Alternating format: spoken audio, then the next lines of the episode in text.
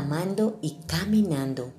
No dejes de sentir amor, porque ese sentimiento es el que nos llena de energía cada día. El amor nos hace ver todo de manera diferente. Caminemos, avancemos, pero amemos todo. Las personas, las situaciones, las oportunidades, los aprendizajes, los logros. Amemos absolutamente todo. Porque cuando estamos llenos de amor, asimismo enfrentamos cada prueba con esa fuerza interior que todos llevamos dentro y lo más importante, llenos de positivismo y viendo oportunidades donde otros ven sequía.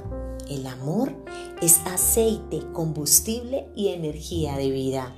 Elegir vivir en amor cada momento es de las mejores decisiones que tomaremos para nuestra vida.